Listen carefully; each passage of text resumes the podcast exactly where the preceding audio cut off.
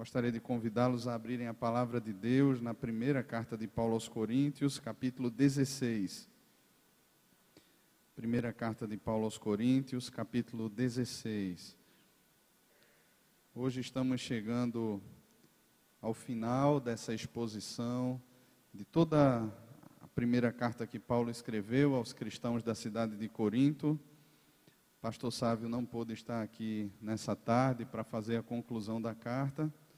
E aí eu estou tendo esse privilégio de concluir aqui essa etapa, esse tempo aqui tão abençoado, onde a gente pôde aprender mais e discernir o significado do que é corpo de Cristo, tendo como base a primeira carta que Paulo escreveu aos Coríntios. Primeira carta aos Coríntios, capítulo 16, todo o capítulo nos diz assim a palavra do Senhor. Quanto à coleta para os santos, fazei vós também como ordenei às igrejas da Galácia. No primeiro dia da semana, cada um de vós ponha de parte em casa, conforme a sua prosperidade, e vá juntando, para que se não façam coletas quando eu for.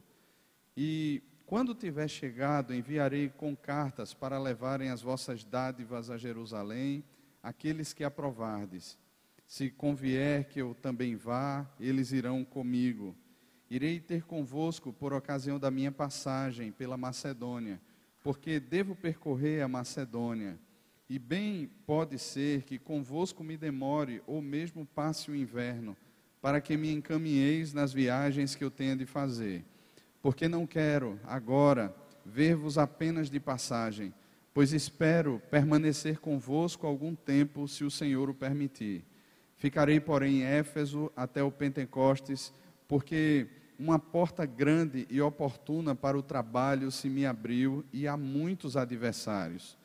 E se Timóteo for vede, e se Timóteo for, vede que esteja sem receio entre vós, porque trabalha na obra do Senhor, como também eu. Ninguém pois o despreze, mas encaminhai-o em paz, para que venha ter comigo, visto que o espero com os irmãos. Acerca do irmão Apolo, muito lhe tenho recomendado que fosse ter convosco em companhia dos irmãos. Mas de modo algum era a vontade dele ir agora. Irá, porém, quando se lhe deparar boa oportunidade. Vamos juntos ler o versículo 13 e o 14? Sede vigilantes, permanecei firmes na fé, portai-vos varonilmente, fortalecei-vos, todos os vossos atos sejam feitos com amor. E agora, irmãos, eu vos peço o seguinte: sabeis que a casa de Estéfanas são as primícias da Acaia e que se consagraram ao serviço dos santos, que também vos sujeiteis a estes tais, como também a todo aquele que é cooperador e obreiro. Alegro-me com a vinda de Estéfanas e de Fortunato de Acaico, porque estes supriram o que da vossa parte faltava porque trouxeram refrigério ao meu espírito e ao vosso. Reconheceis, reconhecei, pois, a homens como estes. As igrejas da Ásia vos saúdam no Senhor, muitos vos saúdam, é, no Senhor, muito vos saúdam Áquila e Priscila, e bem assim a igreja que está na casa deles. Todos os irmãos vos saúdam. Saudai-vos uns aos outros com ósculo santo. A saudação escrevo eu a Paulo, a, de próprio punho. Se alguém não ama o Senhor, seja anátema, maranata. A graça do Senhor Jesus seja convosco, o meu amor seja com todos vós, em Cristo Jesus. Amém. Amém, irmãos. Meus irmãos, nós sabemos que Paulo, ele toma como base para escrever essa carta pelo menos duas, dois caminhos que chegam até Paulo. Uma carta enviada pelos da casa de Chloe, alguns irmãos foram ter com Paulo e contaram a situação da igreja de Corinto. Quando esses irmãos chegam até Paulo, eles relatam coisas muito tristes que estavam acontecendo dentro da igreja de Corinto, coisas feias, falta de disciplina, divisões, uma má administração dos sacramentos, uma compreensão equivocada sobre o uso dos dons que o Espírito Santo mesmo deu a cada crente para que na cooperação mútua o corpo de Cristo fosse edificado. Entretanto, uma segunda via Deus usou para levar informações sobre a igreja de Corinto até Paulo. E está aqui essa comitiva formada por três homens que nós temos aqui: Stefanas, Acaico e nós temos também Fortunato. Esses homens chegaram até Paulo e o relato que eles levam a Paulo é um relato um pouco mais positivo, ao ponto de alegrar o coração de Paulo e Paulo sentir como se a igreja estivesse bem perto dele por conta desses irmãos. Paulo aqui ele está finalizando a sua carta e logo no início do versículo 16, ele já inicia dizendo: "Quanto à coleta para os santos". Essa expressão quanto a esses assuntos, aqui no caso quanto à coleta, e também um pouco mais à frente, no versículo 12, acerca do irmão Apolo, ou quanto ao irmão Apolo, faz parte dos temas que foram levados pela igreja para Paulo tratar. Então, nós vamos encontrar, por exemplo, com relação à ceia, com relação à disciplina, esse quanto a esse determinado tema sendo tratado pelo apóstolo Paulo, e talvez, dentro dos relatos, esses fossem os temas que de repente a igreja tinha mais dúvida, a igreja tinha mais um, um anseio maior que essas questões fossem respondidas pelo próprio apóstolo Paulo. Então, Paulo ele pontua esses temas que ele considera como sendo principais e ele inicia sua fala tratando exatamente com relação a isso. Quanto à coleta, alguns estudiosos eles têm levantado o motivo, a razão dessa coleta que Paulo está fazendo e ele diz aqui nessa carta que já instruiu a igreja dos Gálatas, a igreja da Galácia, que era uma região bem ampla, no que diz respeito a essa mesma oferta. Essa oferta era destinada para os irmãos da Judéia, para os irmãos de Jerusalém. E alguns aí levantam algumas questões do, do, do, motivo que levou aqueles irmãos estarem empobrecidos, estarem precisando agora das ofertas das igrejas dos gentios. Eu lendo um comentário, esse comentarista, ele dizia que a base da pobreza do que aconteceu ali na Judéia foi uma expectativa muito grande do retorno do Senhor Jesus e como nós encontramos em Atos, no capítulo 2, a partir do versículo 42, aqueles irmãos passaram a vender as suas propriedades e bens e saíram repartindo à medida que cada um tinha necessidade. E eles repartiram tanto, repartiram tanto, ao ponto de eles mesmos ficarem empobrecidos agora. Então, é mais ou menos assim a lógica. Jesus não voltou, vocês repartiram tudo de forma até meio que irresponsável e agora vocês estão pagando o preço por isso.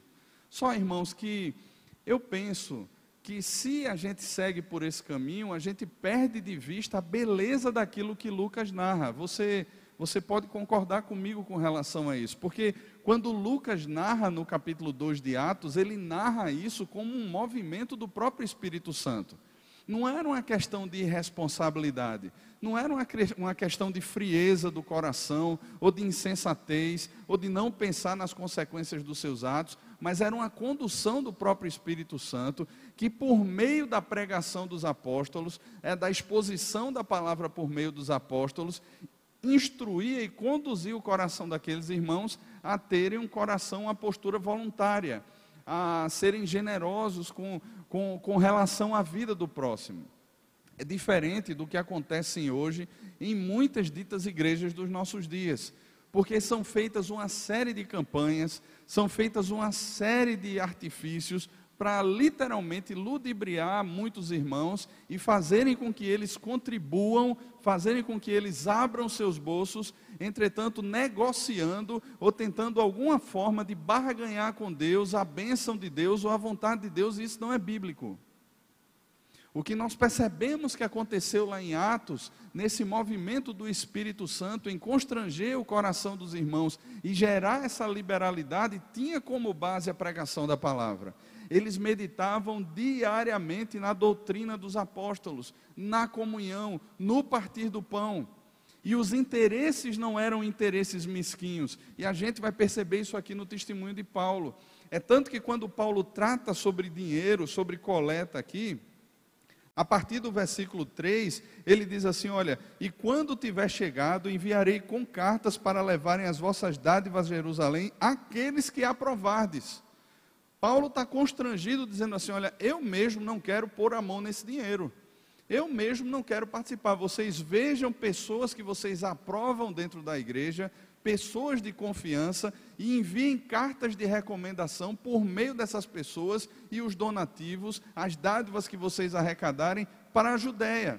E ele diz no versículo 4: Se convier que eu também vá, eles irão comigo. E aqui nós vemos um, um tipo de constrangimento de Paulo: oh, não é o meu desejo ir, mas se eu tiver de ir, eles irão comigo. Eu não irei só, esses irmãos irão. Então a gente percebe aqui um zelo, um cuidado muito grande com esse tema, porque não é só nos nossos dias, irmãos, que esse tema relacionado a ofertas, ela, ela constrange o coração não apenas por toda a teologia que nós temos nos nossos dias, a teologia da prosperidade e tudo mais, mas nos dias de Paulo, muitas vezes os, os próprios apóstolos, por causa de testemunhos errados de muitos, eram considerados como pessoas aproveitadoras. Por exemplo, na segunda carta aos Tessalonicenses, o apóstolo Paulo vai falar de irmãos que se portavam inconvenientemente. E o que é que Paulo está dizendo? Esses irmãos muitas vezes entravam nas casas, esses irmãos participavam das refeições daqueles que os hospedaram, ah, participavam ali da, da, das vestimentas e, e da hospedagem, mas não trabalhavam, eles se tornavam pesados para aqueles que hospedavam. E isso era um artifício, eles chegavam ali dizendo: Olha, nós estamos aqui para pregar a palavra de Deus. E se demoravam nas casas, se aproveitando da boa vontade dos irmãos. E Paulo combate isso. Aquele que trabalha, aquele que não trabalha também não coma. Porque existiam muitos aproveitadores. E aqui Paulo ele está colocando a postura dele dentro desse contexto de cuidado, de precaução. Então, a gente percebe, irmãos, que o que aconteceu lá em Atos, no capítulo 2, e consequentemente todo o livro de Atos, até ali ou todo o livro não, até a perseguição que sobreveio a Estevão, é um coração de liberalidade, de generosidade por meio do Espírito Santo que permeia a vida daquela igreja. É uma igreja generosa, é uma igreja que socorre os seus irmãos, aqueles que fazem parte dela e que estão sob alguma necessidade, estão passando fome, estão passando por lutas, eles repartem os seus bens e doam para aqueles irmãos para que eles possam caminhar bem. Essa mentalidade de abençoador, por exemplo, faz parte da visão da reforma. Algumas universidades nos Estados Unidos, por exemplo, elas surgiram como pequenas escolas, assim como a Universidade Presbiteriana Mackenzie, lá em São Paulo, surgiu como uma pequena escola de inglês. E aí a intenção, por exemplo, em muitas dessas escolas, e principalmente a escola da a história da Universidade de Harvard nos Estados Unidos, eles olhavam e diziam assim: ó, para nós é constrangedor existirem analfabetos na nossa cidade. Vamos criar uma escola. E eles começavam com aquela escola caseira, na sala da própria casa, porque havia uma intenção de abençoar a comunidade da fé, os irmãos da fé, para que eles não ficassem à margem da sociedade. Quando viam a necessidade de alguém, eles repartiam seus haveres, eles repartiam as suas posses e eles davam àqueles irmãos para que de alguma maneira eles pudessem voltar a um caminho de desenvolvimento pessoal. Mas tudo isso, irmãos, sempre foi feito com muita seriedade. Havia uma condução da igreja, da liderança da própria igreja, havia uma transparência, havia uma seriedade muito grande, as contas eram bem prestadas. E nos nossos dias, por causa desse misticismo gospel, né, onde muitos se colocam como o pastor, o administrador, o tesoureiro e o que cuida de todas as finanças, né, isso se torna um risco muito grande. Porque nesses caminhos muitas vezes não há transparência, não há verdade, e muitos aí enriquecem ilicitamente.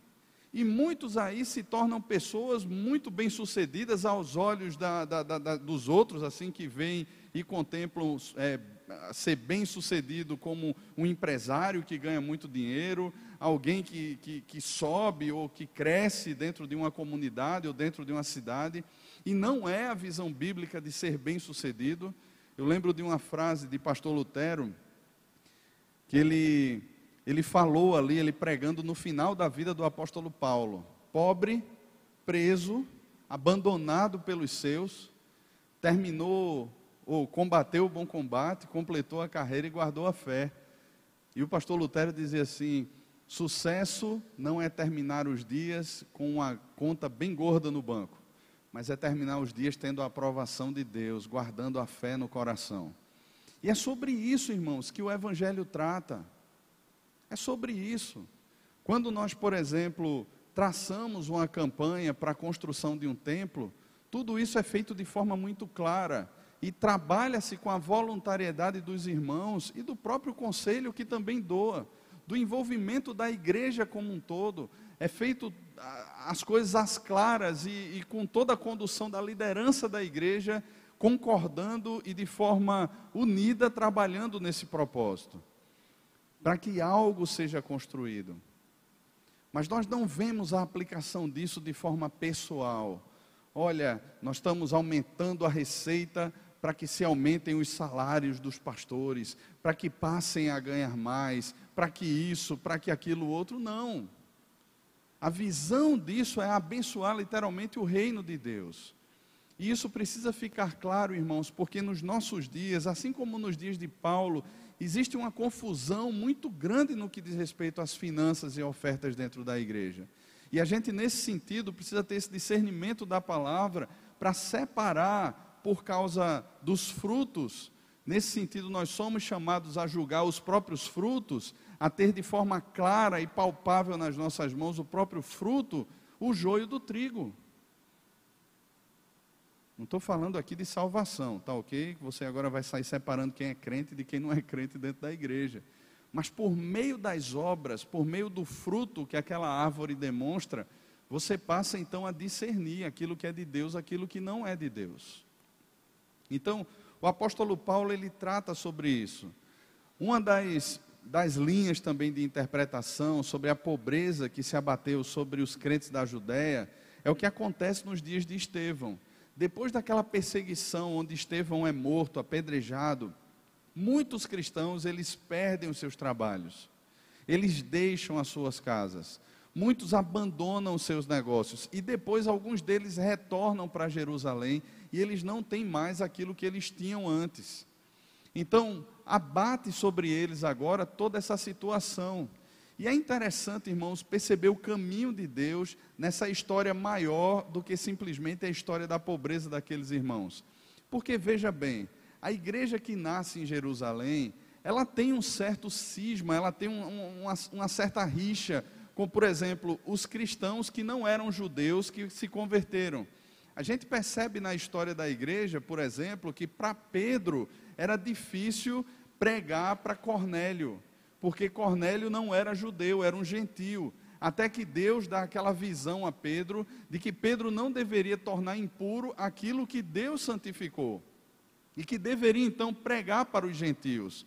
Paulo, por exemplo, ele é chamado de pregador para os gentios e é essa vocação que Cristo faz para Paulo, que ele seria enviado a pregar para os gentios. Só que todas as igrejas que Paulo planta, elas sofrem da igreja de Jerusalém um certo olhar meio que duvidoso. A igreja aos Gálatas, por exemplo, quando Pedro ele visita aquela região, o apóstolo Paulo diz que resistiu a Pedro fortemente, porque quando Pedro estava no grupo de judeus, Pedro dizia assim: Olha, é necessário a circuncisão. Mas quando Pedro estava no meio dos gentios, ele dizia assim: Olha, não é tão necessário assim. E Paulo confronta essa realidade, porque existia, quando ele escreve a carta aos Efésios, por exemplo, ele faz questão de dizer que em Cristo a barreira de separação entre judeus e gentios ela foi derrubada. Por quê? Porque existia essa, esse, essa, essa visão meio que cismada da igreja de Jerusalém com relação aos gentios. E agora Deus está levantando a igreja dos gentios para suprir a necessidade da igreja de Jerusalém. Veja como Deus age na história, unindo e dizendo assim: olha, dos dois fez um só povo, usando aqui a linguagem de Paulo lá na carta aos Efésios. Veja a metodologia de Deus, irmãos.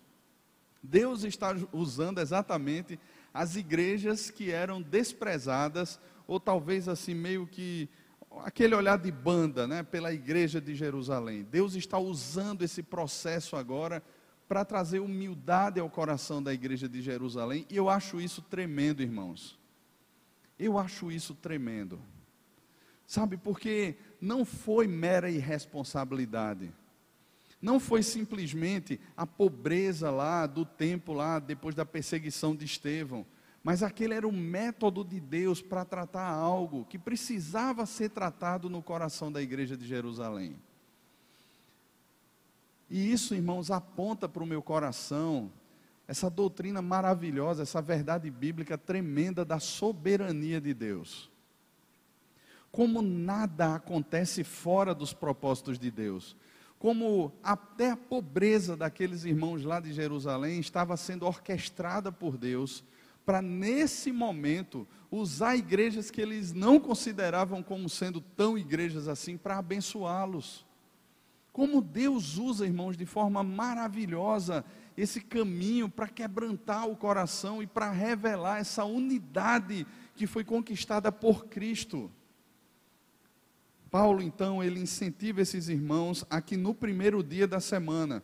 E é interessante isso, porque ele faz questão de frisar aqui de forma organizada que é no domingo que essas ofertas precisam ser levantadas. Outro ponto que Paulo fala ainda no versículo 2, ponha de sua parte. A questão aqui, ponha de sua parte, ela tem o, a, a palavra parte aqui, na verdade, ela é um verbo que ela tem a intenção de revelar que aquilo deveria ser feito de forma contínua, que aquilo deveria acontecer de forma constante. Ele está num, te num tempo presente e ele é um imperativo. O tempo presente na língua grega tem um sentido de continuidade, é algo que deveria ser feito ah, continuadamente. Não é algo que deveria acontecer um socorro pontual. Não é algo que deveria acontecer apenas como uma oferta que se envia uma vez apenas para a Serra Branca mas nesse sentido, eles deveriam ter um coração generoso, um coração liberal o tempo todo. Porque não era só a igreja de Jerusalém que necessitaria daquelas ofertas. De repente, outras comunidades necessitariam, outras pessoas dentro da própria igreja de Corinto necessitariam. Então, essas ofertas serviriam e deveriam fazer parte até do orçamento daqueles irmãos, para que eles tivessem um coração sempre disposto e pronto a ofertar de acordo com a necessidade ah, levantada pelos apóstolos. Então, a gente percebe aqui que deveria acontecer no primeiro dia da semana, deve ser algo contínuo e deve ser algo também, ainda no versículo 2, conforme a sua prosperidade. E é interessante aqui também a palavra prosperidade, porque essa palavra prosperidade no original, ela significa não o que a gente entende como prosperidade hoje, mas ela seria melhor traduzida assim, de acordo com aquilo que aquele que caminha com você dá a você. Não é interessante isso? É, literalmente de acordo com aquilo que Deus tem abençoado você em meio à caminhada. Não é uma prosperidade que ela é fruto essencialmente do fato da pessoa se considerar boa ou apta para alguma coisa, perita para alguma coisa e conquistar as coisas como se fossem suas. Mas é fruto dessa caminhada com Deus que faz questão de abençoar a vida daquele sujeito lá. Então, o que Paulo está dizendo é: de acordo com aquele que caminha com você, tem dado a você, abençoe os outros. Esse é um entendimento, irmãos, muito precioso, porque muitas vezes a gente diz assim: olha, tudo que tenho, tudo que sou é do Senhor, vem das mãos do Senhor. Mas na hora de sermos generosos, parece muito aquela história né, do sujeito lá que coloca o adesivo no carro, propriedade exclusiva de Jesus. E de repente ele cuida tão bem do carro que passa na rua, tem uma pessoa lá atropelada, toda ensanguentada, ele diz assim: Rapaz, hoje não, acabei de lavar o carro, não vou sujar o carro, não. Cadê a propriedade de Jesus? Não é? Então, o que Paulo está dizendo aqui é: olha, o Deus que tem caminhado com você, é Ele quem tem dado a você. Então, no final das contas, isso não é seu. Deus tem dado a você, e nós, nós cremos no princípio de mordomia, que nós devemos ser bons mordomos de Deus. Tem que lavar o carro, tem que cuidar do carro, mas tem que ter um entendimento que aquilo ali pertence a Deus. Na hora que Deus pedir aquilo ali, na hora que precisar ser vendido, na hora que precisar é, ser doado para alguma coisa, nosso coração tem que ser liberal. Eu lembro de um irmão, amigo meu, colega de seminário, nós fomos participar de uma conferência uma vez, lá em Bragança Paulista. E essa conferência não teve um número de inscrições necessárias, e aí ela não estava se pagando. Literalmente, eles estavam com um prejuízo muito grande. E havia sido feito convites para obreiros do sertão da Bahia, e eles não tinham condições de arcar com as passagens, nem arcar com a inscrição lá da conferência que é, dava lá já a hospedagem, as três refeições no hotel e tudo mais. E aí aconteceu que aquele, aquele irmão lá, ele disse assim, rapaz, a esposa dele na época estava grávida, e ele disse assim, eu vou vender meu carro e vou doar o dinheiro para a conferência, para que aqueles irmãos lá do interior da Bahia possam vir para cá ouvir a palavra de Deus. E ele não contou isso a ninguém, orou com a esposa dele, ela concordou, venderam o carro e fizeram exatamente isso investiram todo o dinheiro para pagar a passagem e a hospedagem daqueles irmãos lá, aqueles obreiros do interior da Bahia. E quando chegou lá, a gente conversando, né, ele acabou compartilhando isso. E aí a gente orou, tal, ele disse assim: "Mas ó, Léo, eu estou em paz. O meu coração está tão em paz, como se Deus fosse me surpreender com alguma coisa. Porque o que é meu carro para Deus? O que é esse carro para Deus? O que é o apartamento que eu tenho para Deus? Né? Deus pode dar muito mais, Ele é dono de todas as coisas. Se Ele quiser me dar, Ele dá. Se Ele não quiser me dar, Ele não dá. Está em paz. E assim, ele falava isso com a leveza, assim, que eu fiquei pensando: meu Deus, se fosse comigo, eu faria a mesma coisa. E na hora a resposta foi não, irmãos.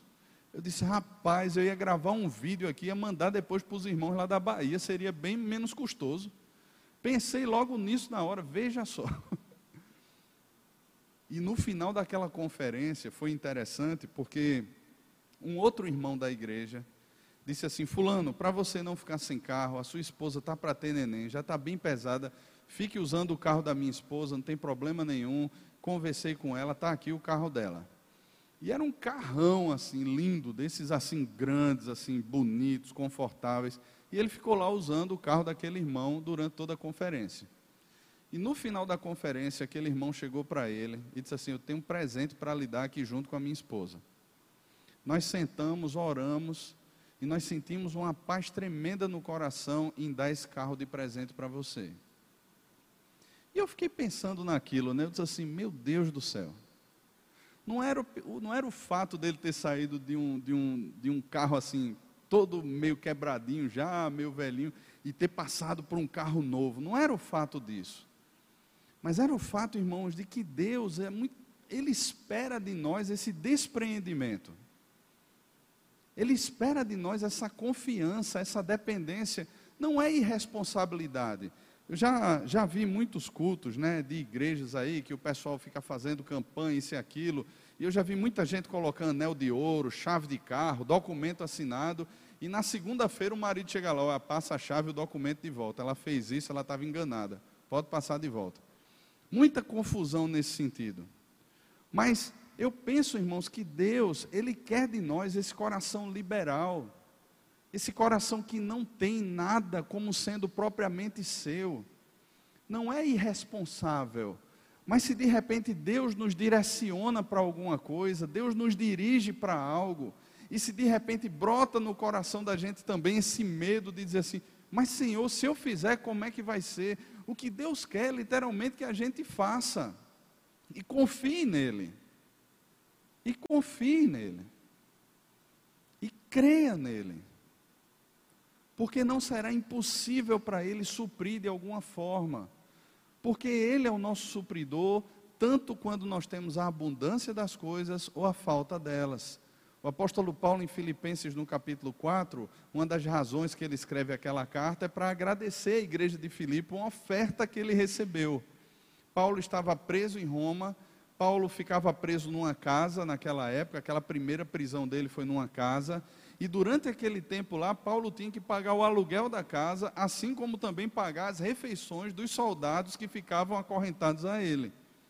E como é que Paulo ia pagar aquilo ali se ele não estava trabalhando? Ele dependia da oferta das igrejas. E a igreja de Filipe manda uma oferta para Paulo e Paulo diz assim: Olha, eu estou suprido. Mas não é a oferta pela oferta em si.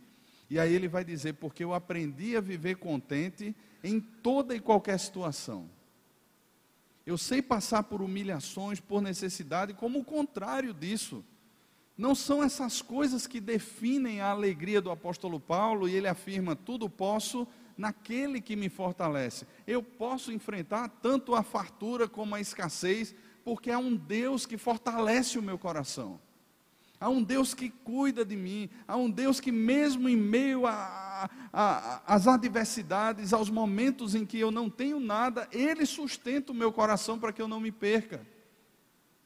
Então é essa convicção que toma o coração do apóstolo Paulo.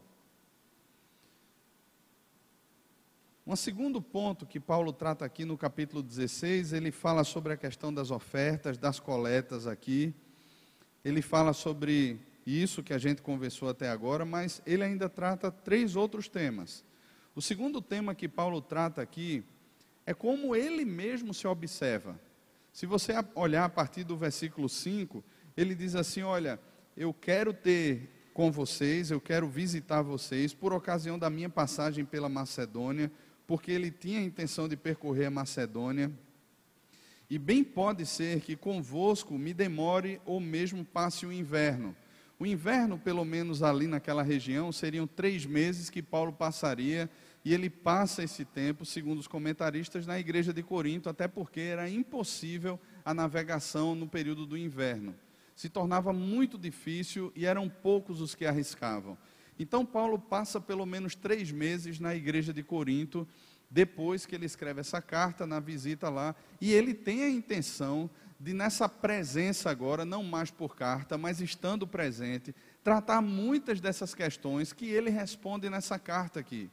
Então, Paulo quer ensinar pessoalmente aquela igreja, quer voltar e pastorear literalmente e pessoalmente essa igreja por todas as questões que foram levantadas na carta. E uma segunda coisa que ele fala aqui é que depois de passar o inverno, para que me encaminheis nas viagens que eu tenho de fazer. E é interessante como Paulo se coloca aqui, irmãos, porque quando ele usa essa expressão, para que me encaminheis, ele está se submetendo à autoridade daquela igreja. E tem um princípio muito jóia aqui para a gente pensar: é que nenhum líder, ele lidera a partir de si. Suspeite de qualquer carreira solo que você vê por aí. Deixa eu explicar para você. Qualquer pessoa que queira trilhar um caminho à parte da igreja, Deus constitui líderes, pastores, Deus constitui a própria comunidade, como Breno fez aqui. Olha, eu me submeto desde que eles sejam submissos à Escritura, que eu professo como sendo regra de fé e prática. Então, Deus constitui líderes. E esses líderes, eles conduzem a igreja à maturidade de Cristo. Mas em nenhum momento, um presbítero ou qualquer pastor que seja, dentro dessa liderança, pode pegar e dizer assim: não, eu vou fazer o seguinte, eu vou desenvolver agora o meu próprio ministério dentro da igreja. Ou de repente algum líder de grupo pequeno diga assim: olha, eu não quero dar mais os estudos que a gente tem lá na segunda-feira, eu vou dar o meu próprio estudo eu vou formar os meus próprios discípulos. Eu sei o que é melhor. Eu sei que caminho. Esse assunto aí está muito chato. Eu vou fazer a minha carreira aqui. Ninguém, irmãos. E Paulo nos ensina esse princípio aqui, olha, para que vocês me encaminhem. Ele fala a mesma coisa quando, por exemplo, escreve a, a sua carta aos cristãos de Roma, a, a carta aos romanos. Ele diz assim: Olha, o meu desejo é ir para a Espanha, mas eu vou até vocês para que daí vocês me enviem para a Espanha. Ele não tem assim aquela intenção de dizer assim, eu vou sozinho, porque eu sei, eu sou um estrategista, eu sou alguém que conhece, eu sou um apóstolo, então eu vou usar aqui da minha carteirada em vocês para fazer o que eu bem entender. Não. Ele se submete, mesmo que seja um apóstolo, à liderança das igrejas locais, para que vocês me enviem. Paulo plantou a igreja de Corinto, junto com Áquila e Priscila. Ele poderia agora e chegar para aquela igreja e dizer assim: Olha, eu quero que vocês façam e ponto final. Mas ele se submete, dizendo assim: Para que vocês me encaminhem. Ele coloca esses termos como se ele fosse passivo, completamente passivo, e a igreja tivesse a autoridade sobre a vida dele, e de fato tem nesse sentido. Ele entende que é por meio da igreja que Deus revela ou se revela ao mundo. Então, Paulo tem essa postura. Mas um segundo aspecto que Paulo tem é que ele quer ser encaminhado não para algo que de repente agora vá trazer para a vida dele alguma paz, algum conforto. Mas veja o final do texto, versículo 8. Ficarei, porém, em Éfeso, até o Pentecostes, porque uma porta grande e oportuna para o trabalho se me abriu, e há muitos adversários. Esse cara é doido, né? Como é que o cara quer sofrer? Né? Enquanto existe muita igreja por aí, coloque aspas, né, que o lema é pare de sofrer, o cara está querendo sofrer. Cara está querendo sofrer. Ele quer ir para Éfeso, porque se abrir uma porta para o trabalho, entenda trabalho aqui como sendo ministério. Paulo não está pensando assim, olha ali, agora eu vou garantir a minha aposentadoria. Até porque a aposentadoria dele é desfrutada numa prisão e depois ele é decapitado. Né? O prêmio da aposentadoria dele. Mas o prêmio maior é a certeza de que a coroa da vitória já está guardada. Então, ele não está de olho nessas coisas. Ele não está de olho nas coisas que qualquer pessoa, morador de Corinto ou de Éfeso, estava de olho ou, de olho ou buscando. Mas quando ele pensa que trabalho, ele pensa literalmente em plantação de igreja, em discipulado, em caminhar com pessoas para que elas conheçam cada vez mais do Senhor, ainda que existam muitos adversários ainda que ele apanhe, ainda que ele seja perseguido, ainda que ele seja maltratado, ele tem essa, essa, essa postura de compreender a sua vida, essa consciência de que a sua vida ela não é mais compreendida fora dos propósitos de Deus. Mas existe um plano de Deus que é alcançar os perdidos, e ele se coloca aqui submisso a esse plano de Deus, ainda que seja para sofrer. Há uma terceira verdade aqui, irmãos, antes da gente pular para o final do texto. Eu vou pular o versículo 13 e 14 nesse sentido de propósito. Há uma terceira verdade que é como Paulo enxerga os seus cooperadores e como ele discipula a igreja para que ela perceba e trate os seus cooperadores. Veja só, a partir do versículo 15, ou melhor, a partir do versículo 10, Paulo vai tratar sobre dois personagens da história da igreja, Timóteo e Apolo. Primeiro ele fala sobre Timóteo. E é interessante que Timóteo aqui, ele fala sobre a sem receio, para que ele, à medida que ele chega lá na igreja, ele seja tratado pela igreja sem receio. A palavra receio aqui é literalmente medo, temor. E a gente sabe, né, quando a gente vê as cartas pastorais, as que Paulo escreve para Timóteo, a gente percebe ali que Timóteo ele tinha características de muita timidez. Mas não só isso, ele tinha problemas físicos também, provavelmente uma gastrite muito séria.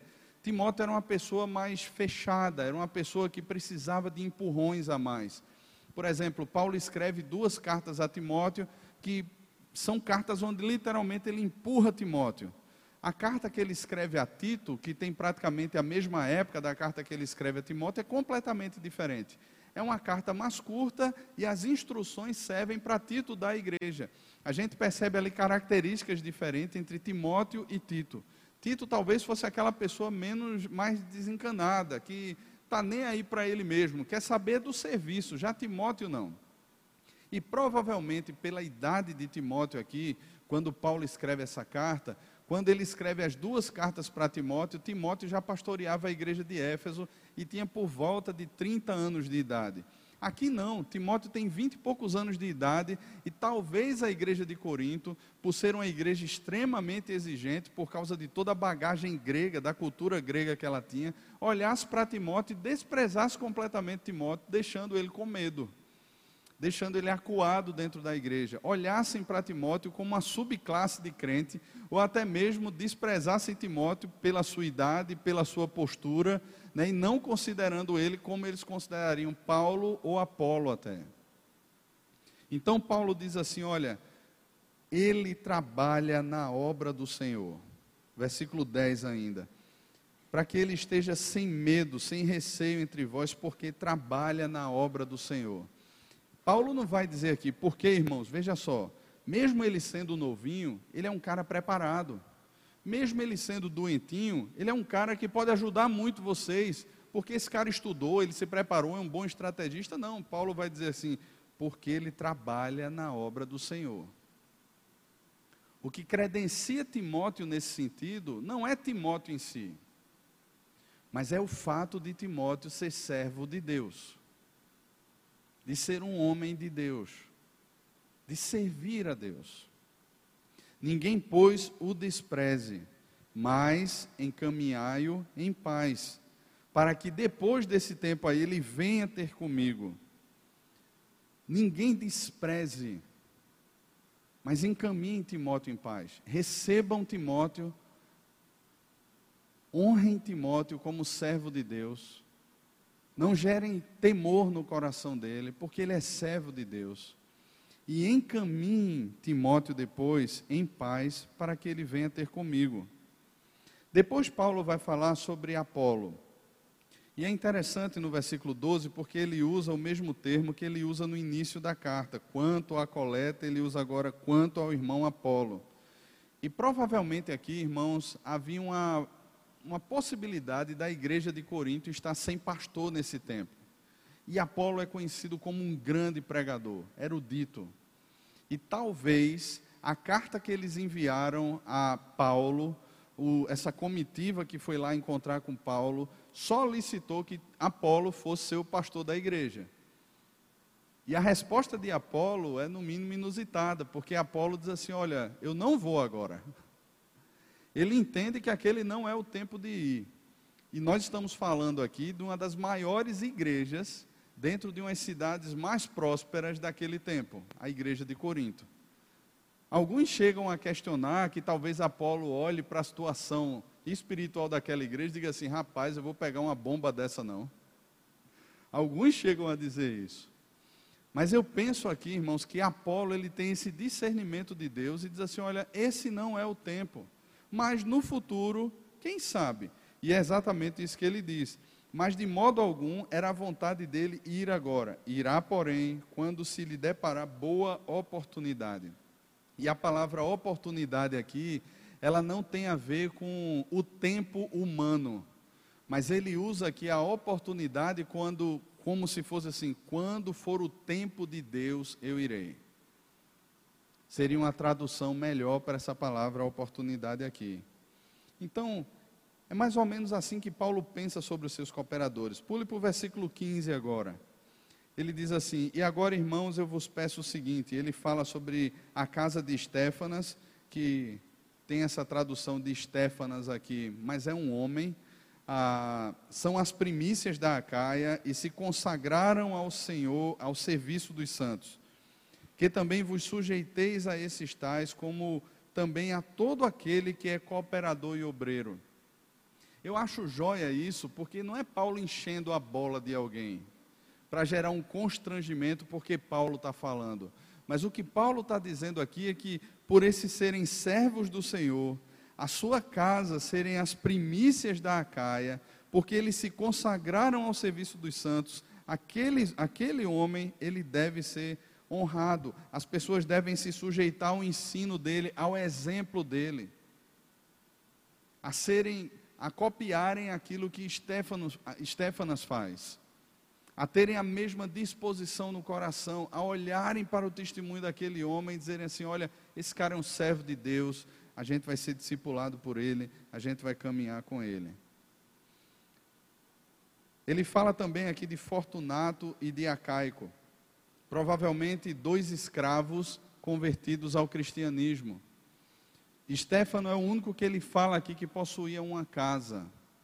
Os outros dois, eles são contados na história da igreja como simplesmente pessoas mais simples, mas de igual modo cooperadores.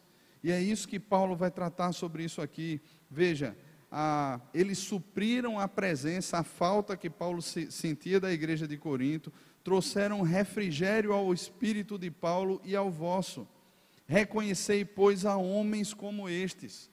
E é jóia, irmãos, porque ele passa aqui uma régua não é o fato de Stefanas ser um homem que de repente tivesse algumas posses, tivesse lá a sua casa, e Fortunato e Acaico então seriam mais desprezados, não. Ele diz assim: olha, honrem, reconheçam homens como estes, porque são servos de Deus. Não existe essa perspectiva de que você tem mais e agora você é mais honrado por causa disso. Mas o que Paulo usa aqui como régua é o fato de serem servos de Deus, de serem homens de Deus, de caminharem com o Senhor. No final da carta, Paulo traz aqui as suas considerações, a, as saudações das igrejas da Ásia, tanto de Priscila e Áquila também, que já possuíam uma igreja na casa deles. Assim como foi em Corinto, eles saíram de Corinto, estavam em outra cidade já estavam com a igreja também na casa deles. Pessoas que abriam literalmente a porta da sua casa para a plantação de igreja. E ele conclui então a carta dando a bênção do Senhor e rogando a bênção do Senhor sobre aqueles irmãos. No centro, irmãos, do capítulo 16, nós temos o versículo 13 e o versículo 14. O versículo que lemos juntos diz o seguinte: Sede vigilantes, permanecei firmes na fé, portai-vos varonilmente, fortalecei-vos, todos os vossos atos sejam feitos com amor. São imperativos que Paulo coloca aqui, e eles fecham essa carta de forma perfeita. Porque ele trata sobre o sentido do que é ser igreja em toda a carta, e ele conclui essa carta literalmente dizendo: sejam vigilantes. A palavra aqui, literalmente, é de alguém que é cauteloso, é de alguém que toma cuidado por causa da negligência ou da indolência de outros, para que nenhuma calamidade destrutiva venha de forma repentina e surpreenda. É alguém que está literalmente numa postura de vigia. Imagina, né? Você chega no seu prédio de noite, aperta lá o botãozinho e nada, né? Buzina o carro e nada você fica olhando, meu Deus, o vigia está dormindo. E o que Paulo está dizendo aqui é: vigie constantemente, não feche os seus olhos, tenha cuidado, observe. Em algum momento, tudo isso que ele ensinou aqui na carta poderia ser pervertido por alguém. E as maiores ameaças, irmãos, às igrejas do primeiro século, assim como as nossas igrejas, nos nossos dias, não são meramente as ameaças externas, mas são as internas.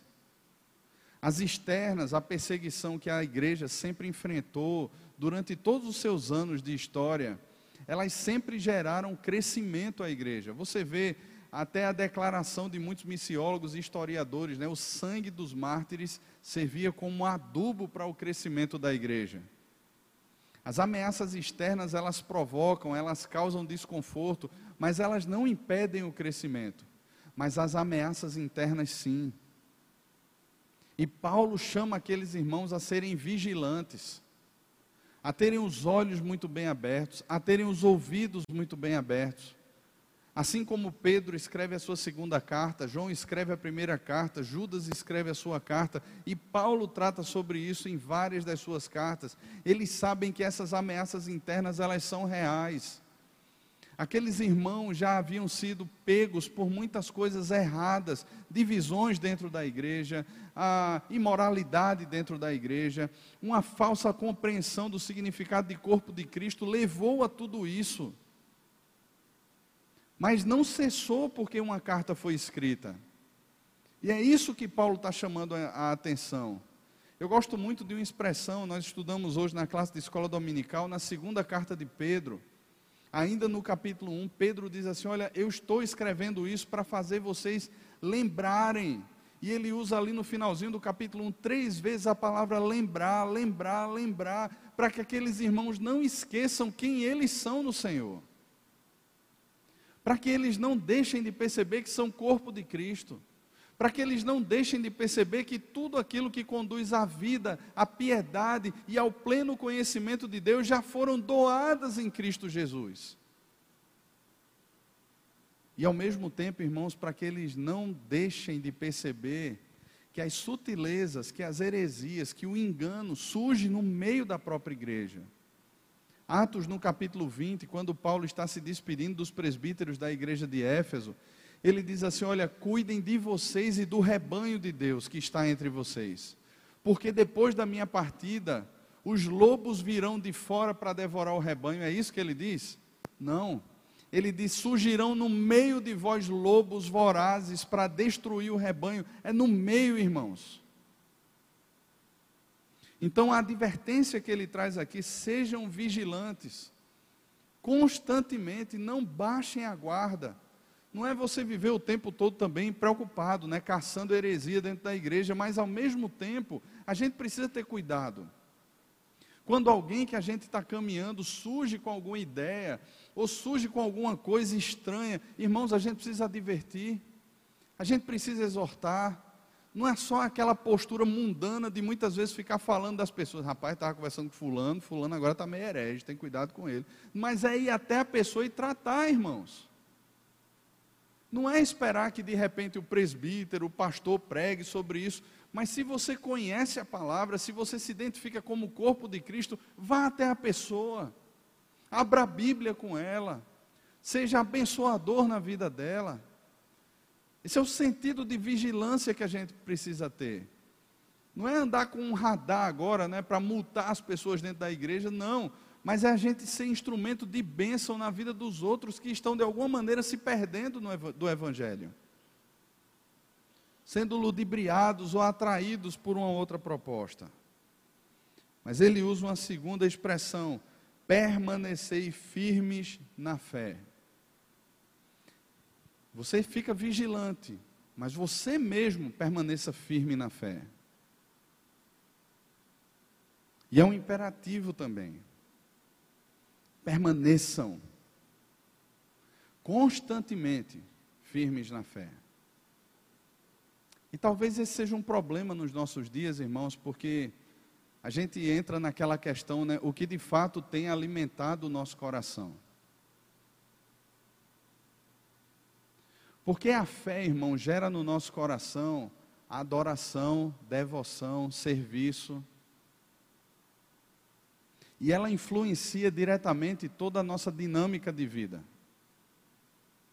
Jesus, por exemplo, no Sermão do Monte, ele afirma que nós não podemos servir a dois senhores. E ele afirma também que onde o nosso tesouro está, ali estará também o nosso coração. E a dinâmica é extremamente simples. Jesus sabe que o tesouro, que aquilo que nós adoramos, vai dominar o nosso coração. E o nosso coração vai orquestrar toda a nossa agenda para servir aquilo que é objeto da nossa adoração, o nosso tesouro. Então, quando Paulo está tratando essa firmeza na fé aqui, ele está tratando exatamente esse ponto. O seu objeto de fé vai conduzir toda a sua vida. Um exemplo claro né, que a gente teve agora nesses últimos tempos, as eleições do nosso país. Como nós somos infantis e meninos. Porque há um tempo atrás a esperança vencia o medo. No outro tempo é outra coisa que vence alguma outra coisa. E a gente sai colocando a nossa fé, a nossa esperança, o nosso amor em pessoas. O Salmo 146 diz assim: Não coloque a sua esperança nos príncipes, nem nos filhos dos homens. Sai deles o espírito e eles tornam, sabe para onde? Para o pó. Naquele dia perecem todos os seus desígnios. E Ele nos chama, irmãos, a colocarmos a nossa esperança no Senhor. E isso parece ser coisa simples, que a gente canta, mas é tão difícil da gente compreender e viver. Por isso que quando ele fala sobre firmeza na fé aqui, ele fala sobre alguém, sobre o próprio Deus, que deve ser o objeto maior da nossa fé. A pessoa principal da nossa vida, a pessoa que a partir dele toda a nossa agenda se movimenta. Para que a gente não seja, irmão, como qualquer mundano aí fora, que crê tanto no seu trabalho, que tem ali o significado da sua existência. Se eu deixar de fazer isso, eu perco o significado da minha vida. Como qualquer pessoa que não conhece a Deus aí fora, que tem como tema principal de todas as suas conversas o seu próprio umbigo, o seu ego. Olha, porque eu sou bom, porque eu sou isso, porque eu sou preparado, eu sou aquilo outro. Olha, se eu tivesse no lugar de fulano de tal, de cicrano de tal, com o coração perdido. porque coloca a fé em si mesmo. E não é humilde o suficiente para olhar para Deus e dizer assim: Senhor, obrigado, porque toda a suficiência do meu coração, toda a alegria do meu coração não estão nas coisas, não estão nas pessoas, mas está firmada no Senhor.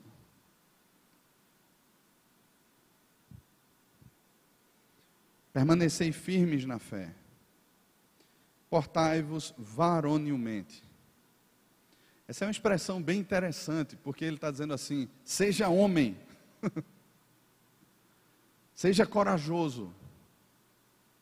E ele está dizendo isso para uma igreja composta de homens e mulheres. E ele não está chamando as mulheres para mudar, fazer uma mudança de gênero, é claro. Mas ele está chamando a igreja a se portar de forma corajosa, de forma varonil, diante as investidas internas e externas daquilo que de alguma maneira distorce e corrompe o Evangelho. E sabe, irmãos, essa postura faz parte da caminhada de Paulo.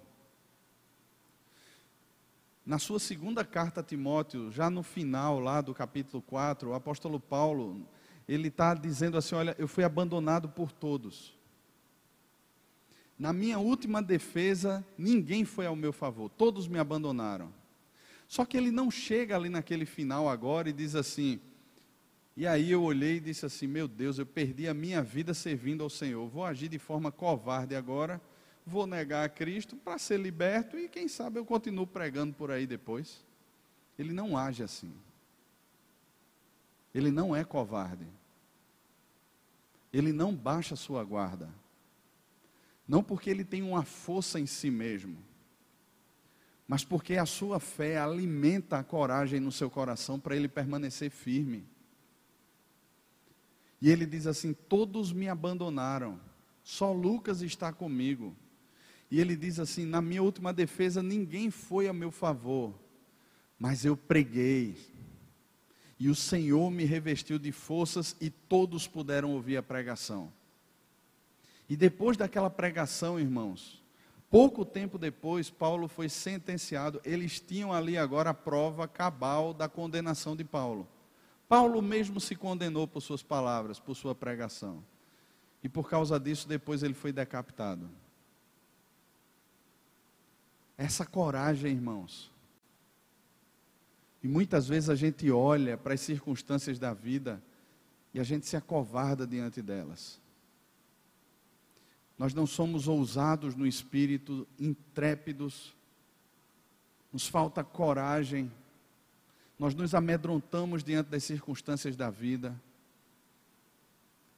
nós sofremos diante das calamidades, porque nos falta fé, irmãos certeza de que somos corpo de Cristo, de Cristo. De Cristo.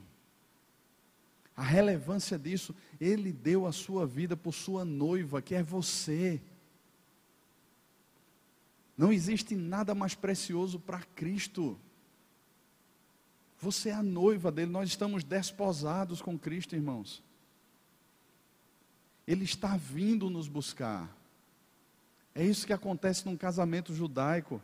O noivo chega lá, assume o compromisso, ele está comprometido com a noiva agora, ele volta para sua casa, e no tempo certo o noivo vem resgatar a sua noiva para sua casa que ele foi preparar.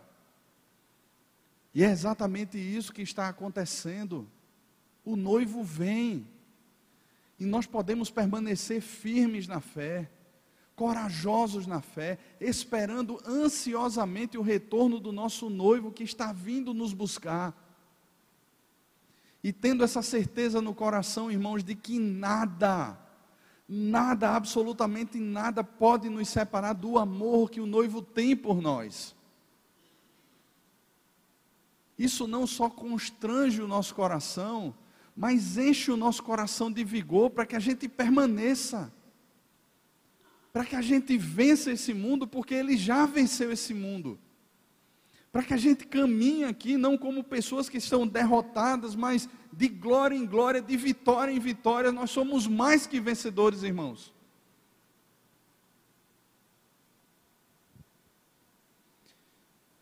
Fortalecei-vos.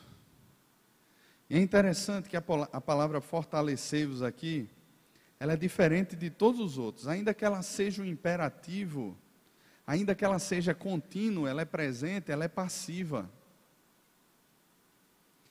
O sentido aqui é fortaleçam-se uns aos outros. E isso tem a ver com essa unidade do corpo de Cristo. Sabe o que é que Paulo está dizendo assim? Você precisa de Werner. Você precisa de Roberto. Você precisa de Carmen. Você não é autossuficiente. Esdras precisa de Andressa. Andressa precisa de Francisval. Diógenes precisa de mim, eu preciso de Diógenes. Nós somos chamados, irmãos, a juntos nos fortalecermos. Nós somos chamados, como corpo de Cristo, a desenvolvermos a fé, a coragem, essa varonilidade, esse vigor espiritual, juntos. À medida que alguém se enfraquece, irmãos, nós somos chamados a chegar juntos. À medida que alguém está precisando, nós somos chamados a ir ao encontro e caminharmos juntos. Esse é o sentido de corpo de Cristo, irmãos. Não é simplesmente um grupinho que você é mais afeito, mas é o corpo de Cristo. E se você congrega nessa igreja, se você é membro dessa igreja, é essa igreja aqui que é alvo do seu amor. Nós somos chamados a essa caminhada, irmãos, que vai comprometer a nossa agenda, vai comprometer os nossos sentimentos. Tenha certeza que você vai sofrer. Qualquer um de nós, se parar para abrir o coração um para o outro e contar as mazelas, vai gerar sofrimento. Mas é assim que Deus nos criou para ser, irmãos. Nós somos igrejas nós somos igreja, somos pastores uns dos outros nesse sentido. Por meio da palavra que habita ricamente no nosso coração, nós somos chamados a instruir e ao aconselhamento mútuo, a sermos bênção na vida do outro. Todos os vossos atos sejam feitos com amor. E aí Paulo fecha isso aqui de forma perfeita. Porque não é simplesmente porque eu tenho que fazer, mas é com amor. E a palavra que ele usa aqui é a palavra ágape. É com um amor que vem de Deus, que ele não pode ser produzido nem gerado por nós. Mas ele é o amor que existe, porque primeiro ele existiu lá na cruz e alcançou o nosso coração. Primeira carta de João, capítulo 4, João diz assim: Olha, se você diz que ama a Deus e não ama seu irmão a quem você vê, você é mentiroso. João é pesado, ele pega pesado com isso. Você é mentiroso e a palavra de Deus não está em você. Porque se de fato nós fomos abraçados pelo amor da cruz, nós passamos a amar com o mesmo amor, que não busca os seus próprios interesses que se doa, que tem o outro como superior a si mesmo, que caminha quantas léguas forem necessárias, porque foi compreendido primeiro por esse amor que vem de Deus, expresso lá na cruz do Calvário, que perdoa, porque um dia foi perdoado lá na cruz, que se doa, porque um dia Cristo se doou lá na cruz Cristo se torna o nosso exemplo e o centro da vida da igreja. E nós passamos a servi-lo e sermos chamados cristãos, porque Ele é o exemplo maior. Se tornou o nosso Deus, único e suficiente Salvador e exemplo. Então, que Deus nos abençoe, irmãos, como abençoou aquela igreja de Corinto e nos abençoa por meio da Sua palavra, que possamos permanecer firmes, vigilantes, fortalecidos e nos fortalecendo mutuamente no Senhor, caminhando juntos para a glória de Deus. Amém? Vamos orar? Queria convidar o louvor para vir à frente. Se você puder ficar de pé, nós vamos orar, impetrar a bênção. Depois o louvor vai cantar. E aí você fica, se você quiser, para cantar também, ou você pode abraçar os seus irmãos.